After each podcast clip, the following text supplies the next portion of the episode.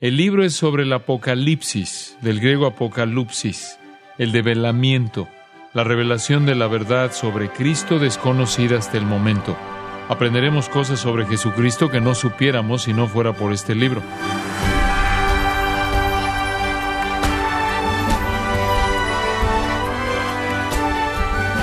Le saluda su anfitrión Miguel Contreras, dándole la bienvenida a esta edición de Gracia a vosotros con el pastor John MacArthur. John Milton, en la fábula El paraíso perdido, usando la frase se desató el infierno, describe a Satanás y a todas las fuerzas del mal, escapando del infierno hacia la tierra, para engañar a Adán y Eva y destruir la creación de Dios.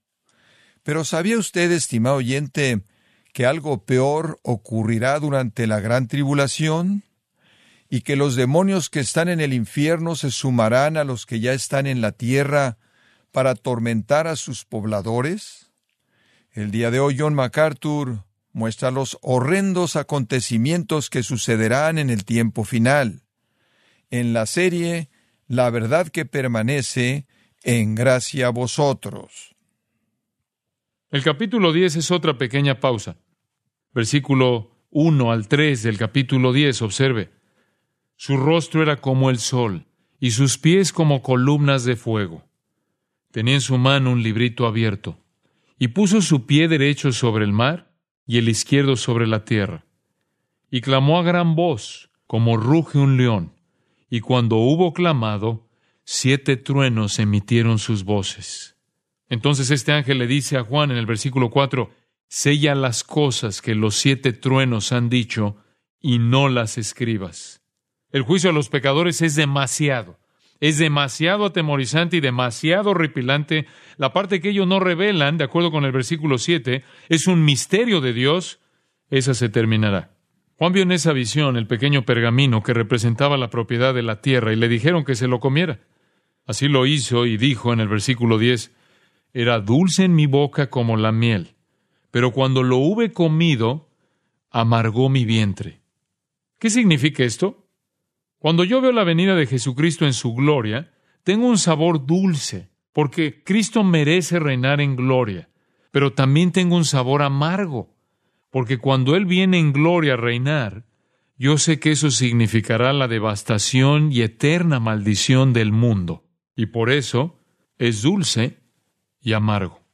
Ahora antes de que suene la séptima trompeta, echamos otra mirada a la gracia de Dios en el capítulo 11. Aquí están mis dos personas favoritas en la Biblia, y ni siquiera sé quiénes son. Pero si el Señor está buscando voluntarios, yo me ofrezco. Los dos testigos son identificados como capítulo 11, versículo 4, los dos olivos y los dos candeleros que están en pie delante del Dios de la tierra. Pero por supuesto que el mundo los va a odiar. La sociedad de la nueva era los va a odiar. Las personas que encuentran una explicación para el rapto diciendo que nos libramos de todas esas personas que nos impedían alcanzar el siguiente nivel de conciencia, los van a odiar, especialmente cuando prediquen a Jesucristo. Pero miren lo que sucede, versículo 5, observe. Si alguno quiere dañarlos, sale fuego de la boca de ellos y devora a sus enemigos. ¿Yo podría acostumbrarme a eso? A ustedes los están persiguiendo y provocando, no creen el mensaje de ustedes y luego ellos tratan de quitarles sus vidas.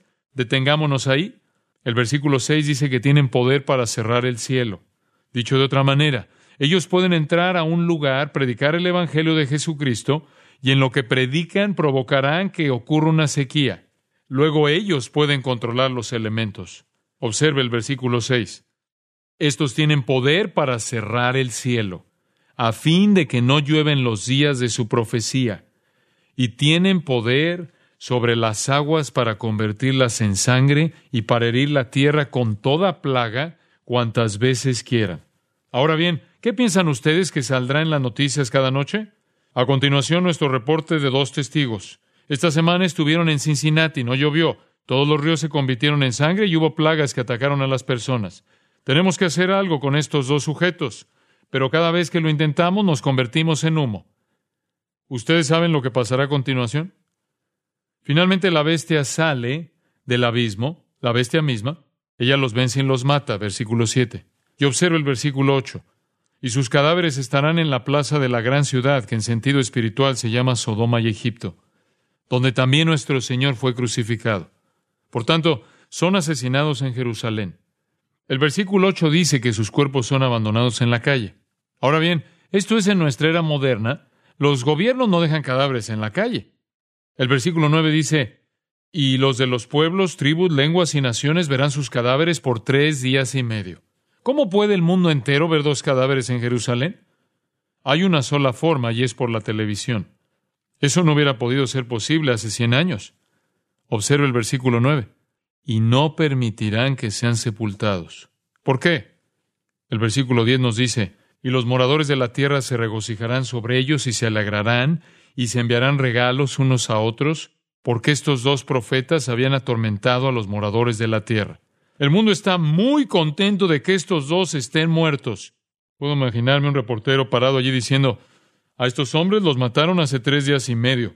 Sentimos un gran alivio de que los hayan eliminado de la tierra. Entonces en los versículos 11 al 13 dice, observe, pero después de tres días y medio entró en ellos el espíritu de vida enviado por Dios, y se levantaron sobre sus pies, y cayó gran temor sobre los que los vieron, y oyeron una gran voz del cielo que les decía, subid acá. Y eh, subieron al cielo en una nube, y sus enemigos los vieron. En aquella hora hubo un gran terremoto, y la décima parte de la ciudad se derrumbó. Y por el terremoto murieron en número de siete mil hombres, y los demás se aterrorizaron y dieron gloria al Dios del cielo. Terror, puro terror, es la respuesta. Dios nunca estará sin un testigo. Después de ese interludio regresamos a la séptima trompeta. Cuando suena es el gran final. Observe el versículo 15. Los reinos del mundo han venido a ser de nuestro Señor y de su Cristo, y Él reinará por los siglos de los siglos. Cuando esa séptima trompeta suena, los reinos del mundo pertenecen a Jesucristo. Y el capítulo 12 vuelve a recoger algunos detalles más antes de que lleguemos a las últimas siete copas. Describe la persecución incesante de Satanás a Israel y al Mesías y al pueblo de Dios. Plantea cómo él siempre ha hecho la guerra en contra del pueblo de Dios.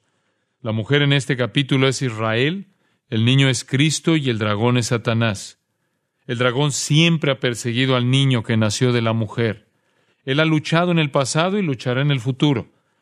El versículo 7 dice que los demonios de Satanás y Miguel y sus ángeles van a librar una guerra en el cielo el superángel Miguel y sus ángeles ganarán. El versículo 9 nos dice que van a arrojar a Satanás a la tierra con todos sus demonios. El capítulo 13 recoge otro detalle. Nos presenta al anticristo, el gobernante del mundo, quien dirige un ataque con todo contra el pueblo de Dios. En los versículos 4 y 5 dice, ¿quién como la bestia? ¿Y quién podrá luchar contra ella? También se le dio boca que hablaba grandes cosas y blasfemias, y se le dio autoridad para actuar cuarenta y dos meses. Esos son tres años y medio, es la segunda mitad de la tribulación. Y observe lo que dice los versículos seis y siete. Y abrió su boca en blasfemias contra Dios, para blasfemar de su nombre, de su tabernáculo y de los que moran en el cielo. Y se le permitió hacer guerra contra los santos y vencerlos también se le dio autoridad sobre toda tribu, pueblo, lengua y nación. También tiene una corte. Apocalipsis 13, 11 al 18 nos presenta al falso profeta. La bestia es el anticristo. El falso profeta es su corte. De la misma manera que Faraón tenía Janes y Jambres, como nos dice segundo de Timoteo 3.8, Balac tenía Balaam en números capítulos 22 y 24, y Absalón tenía Itofel en segundo de Samuel capítulos 15 al 17, el anticristo tendrá su corte. La misión del falso profeta es el de señalar a todos al anticristo y decirles a que lo adoren, como dice Apocalipsis 13:12. Realiza algunos milagros y señales falsas y hace que las personas construyan una gran imagen a la bestia y después le infunde aliento por medio de las influencias demoníacas, como lo señalan los versículos 13 al 15. Así crea un ídolo endemoniado. Para entonces, el mundo está tan absolutamente influido por el demonio que todo el mundo pudiera convertirse en un loco de atar, como el endemoniado Gadareno en Marcos 5, 1 al 13. Entonces, El mundo entero está lleno de demonios y ellos lo controlan todo. Hacen que la imagen hable y que el mundo entero adore al anticristo. Esa es la tarea del falso profeta. En la visión que tiene Juan, este ve que las personas no tienen un número, no podían ni comprar ni vender, no podían funcionar en la sociedad. El número era 666. Esto no es significativo, excepto que representa al hombre. El hombre fue creado en el sexto día. Siete es el número perfecto de Dios y por mucho que el hombre se esfuerce, él será 666. No llega a la perfección. Es el número del sistema del hombre. Las personas no pueden funcionar en esta sociedad a menos que tengan el número en la frente o en las manos, como dice el versículo 16. Casi llegamos a ese punto hoy día. Ya tenemos tarjetas de crédito y números. Si ustedes tienen una tarjeta de cajero automático, pueden insertar la tarjeta en la máquina en el banco o en la tienda entra su número personal y obtiene el dinero o hace la compra. Pero relacionado con su número personal de la tarjeta de banco están sus antecedentes financieros. Las autoridades pueden descubrir exactamente quiénes son ustedes y averiguarlo todo sobre ustedes. Por lo tanto, ustedes pueden ver que si en el futuro decidieran que no podían ni comprar ni vender, lo único que tienen que hacer es cancelar su número cuando solo existe una sociedad sin dinero. Entonces, el anticristo gobernará el mundo y lo controlará todo debido al poder que tiene. Apocalipsis 14.1 mira la victoria del Señor Jesucristo. Los 144 mil están en el cielo cantando alabanzas por la victoria de Jesucristo. El holocausto llega a su esencia final en el Armagedón. En el capítulo 14 comenzamos a tener una perspectiva del Armagedón y en el versículo 15 el concepto de meter la hoz. La hoz usada en la siega y en la cosecha siempre habla de juicio. El Señor viene en juicio aterrador. El versículo 20 lo resume todo. Y fue pisado el lagar fuera de la ciudad, y del lagar salió sangre hasta los frenos de los caballos, por mil seiscientos estadios. Esto significa que la sangre medía alrededor de un metro y medio y abarcaba una distancia de alrededor de 320 kilómetros. Eso es lo que mide Israel, y se utiliza para simbolizar la masacre. Las uvas no tienen ningún poder contra los pies de Dios Todopoderoso, por lo que vemos a Dios apisonando su juicio. El versículo 12 alienta a los santos a perseverar en el juicio venidero. Si alguien muere como un mártir, dice el versículo 13, bienaventurados de aquí en adelante los muertos que mueren en el Señor. No hay por qué preocuparse. Dios está preparando su ira y juicio. Al llegar al capítulo 15, llegamos a los últimos siete juicios. La revelación de esos juicios se asemeja a las balas de una ametralladora Gatling y sucede al final justo de la tribulación. Estas últimas siete plagas son el final de la ira de Dios. Versículo 1 lo indica. El versículo 8 observe, dice, y el templo se llenó de humo por la gloria de Dios y por su poder, y nadie podía entrar en el templo hasta que se hubiesen cumplido las siete plagas de los siete ángeles. En el capítulo 16, Dios hace que el humo llene el cielo y los ángeles irrumpen. Se vierte la primera copa y el versículo 2 dice, vino una úlcera maligna y pestilente sobre los hombres que tenían la marca de la bestia y que adoraban su imagen. Esto es como el mendigo con las llagas en Lucas 16, 20 y 21. Puede muy bien referirse a llagas cancerosas. Inmediatamente después de eso, se vierte la segunda copa sobre el mar, versículo 3, y éste se convirtió en sangre como de muerto, y murió todo ser vivo que había en el mar. Eso resultaría en una increíble inmundicia fétida con una superficie de criaturas muertas. Versículo 4 presenta la siguiente copa. El tercer ángel derramó su copa sobre los ríos y sobre las fuentes de las aguas, y se convirtieron en sangre. Ya esto no es destrucción de la cuarta o tercera parte de algo, sino de todo. Este es un juicio de devastación, la contaminación de toda el agua potable. En los versículos 8 y 9 la cuarta copa se vierte, nos dice sobre el sol, al cual fue dado quemar a los hombres con fuego. Y los hombres se quemaron con el gran calor y blasfemaron el nombre de Dios, que tiene poder sobre estas plagas, y no se arrepintieron para darle gloria. Entonces la quinta, versículo 10. Después del sol quemante viene la oscuridad y mordían de dolor sus lenguas. ¿Por qué? Ellos no podían ver a dónde iban, no hay luz alguna, nada sino una oscuridad total. Por eso son susceptibles a un daño y un dolor terribles, y no pueden hallar alivio porque no pueden ver dónde están. Luego el versículo 11 dice que blasfemaron contra el Dios del cielo por sus dolores y por sus úlceras y no se arrepintieron de sus obras. Eso nos lleva de nuevo a la primera plaga. Ustedes pueden ver que todas estas plagas son acumulativas. Observe el versículo 12. El sexto ángel derramó su copa sobre el gran río Éufrates. Ahora es el momento en que los reyes del este lleguen, versículo 13. A eso le sigue el Armagedón, la batalla final en la llanura de Armagedón. Yo he estado ahí, he estado parado en la llanura. Napoleón dijo que era la mejor ubicación para una batalla que él hubiera visto sobre la faz de la tierra. Y observe lo que dice el versículo 13. Tres espíritus inmundos a manera de ranas. Estos son demonios de una característica especial salen del cieno del infierno mismo, de la boca del dragón y de la boca de la bestia y de la boca del falso profeta. Estos son espíritus de demonios que hacen milagros. Reúnen al mundo para la batalla en Armagedón y no saben que es el gran día de Dios Todopoderoso. El mundo llega a Armagedón a luchar. Daniel 11 lo describe. Los reyes del norte bajan y arrasan el sur. El rey del este llega el oeste se incluye, los reyes del este vienen, en medio de toda la lucha del cielo viene Jesucristo. Por último, la séptima copa se vierte al final del capítulo 16. Hay relámpagos y truenos, nos dice el versículo 18, y observe el versículo 20 y 21. Y toda isla huyó. Observe el versículo 20 y 21.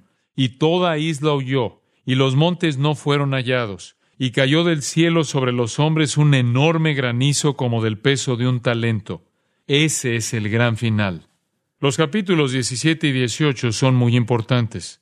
Repasan algunos detalles de la segunda mitad. La pregunta que uno se hace aquí es, Juan, ¿y qué hay con la religión en la tribulación? ¿Habrá religión? Capítulo 17 indica que habrá religión. Si la verdadera iglesia es una novia, ¿cuál es la falsa iglesia? Es una prostituta. Ella, versículo 1, está sentada sobre muchas aguas. Versículo 2 dice que los reyes de la tierra se han embriagado con el vino de su fornicación. Versículo 3, ella está sentada sobre la bestia. La prostituta está montada en el anticristo. Esto ilustra el poder político del anticristo unido al sistema falso religioso mundial de la prostituta. Pero al anticristo lo consume su propio poder, versículo 16, de manera que a la larga él devora a la prostituta. Y entonces, versículo 17, él se coloca por sobre todo el mundo. Yo creo que en ese momento es cuando el falso profeta da forma a la imagen de la bestia y al mundo entero se le ordena adorarla, como lo vemos en el 13-15.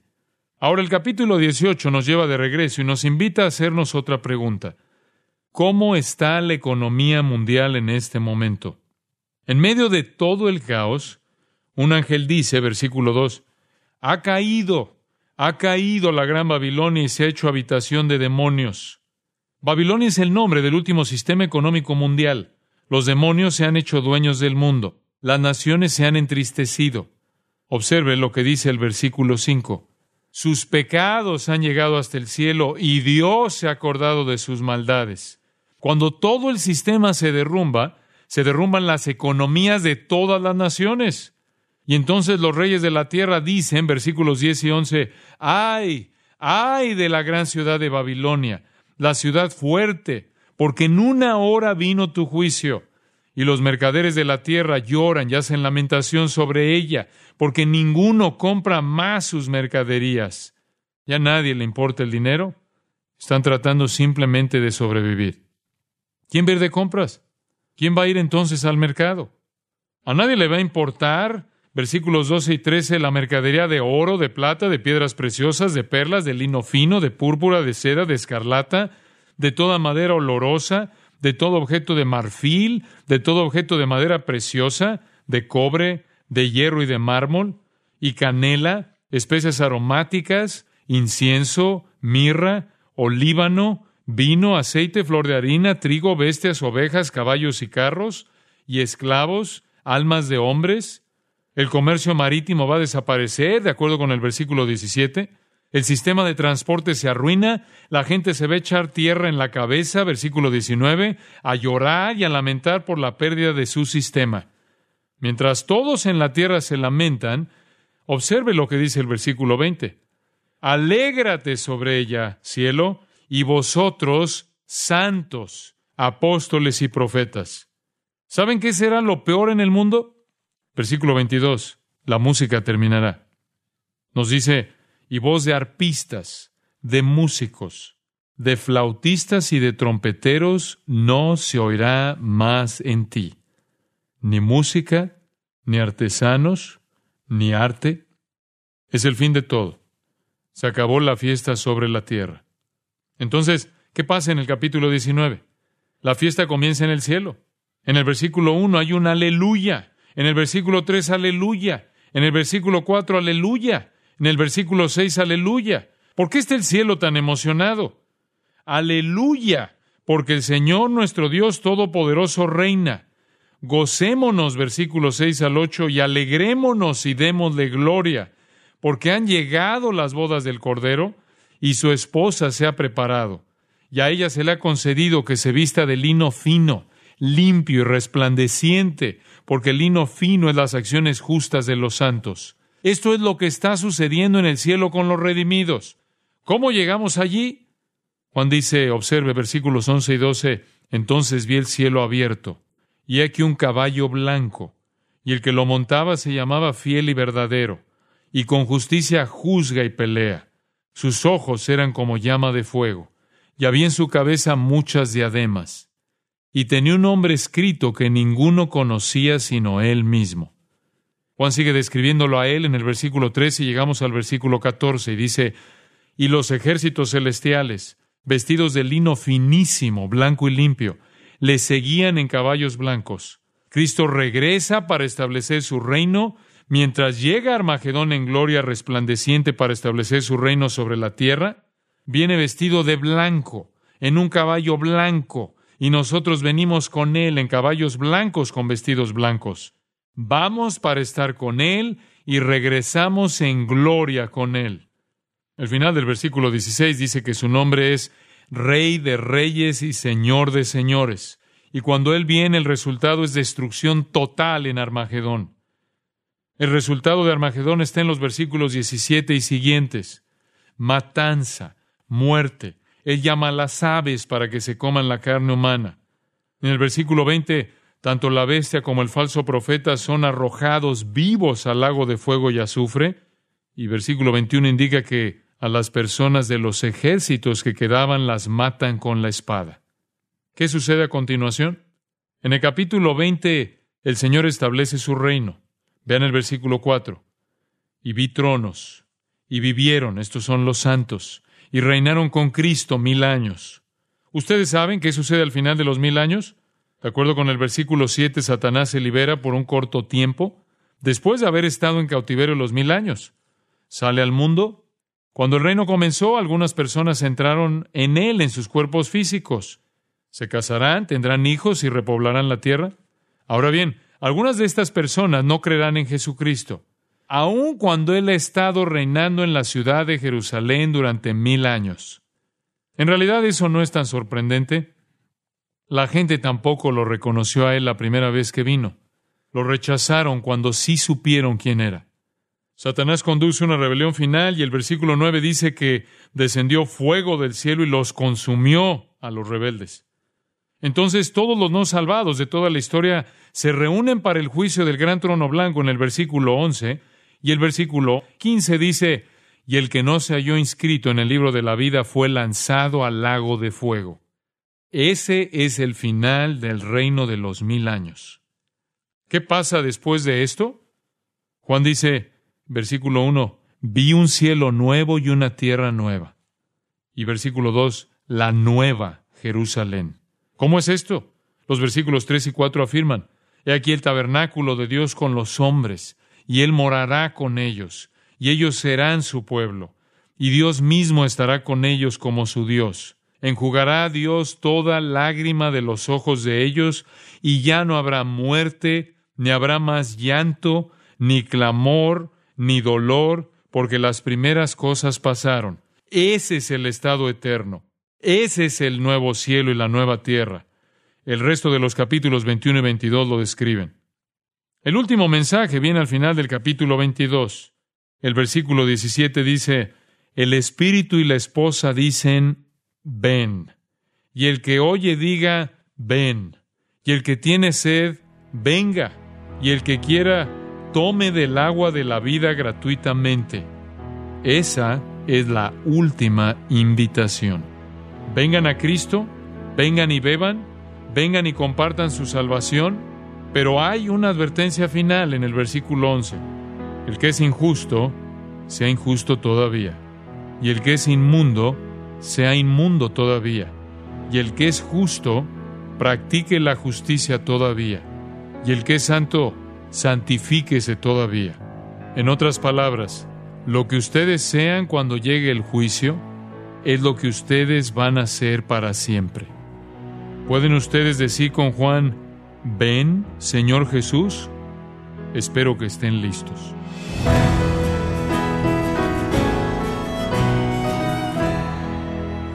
John MacArthur nos ha mostrado la revelación de Jesucristo y cómo el Hijo de Dios se glorificará en los últimos días, trayendo juicio a aquellos que no creyeron en su nombre y no se arrepintieron para alcanzar salvación. Nos encontramos en la serie La verdad que permanece, aquí en gracia a vosotros. Y queremos recordarle, estimado oyente, que tenemos a su disposición el libro Pablo y Liderazgo. Este edificante libro contiene sermones temáticos de John MacArthur, mostrándonos al apóstol Pablo como ejemplo de liderazgo. Puede adquirirlo en su librería cristiana más cercana o en gracia.org.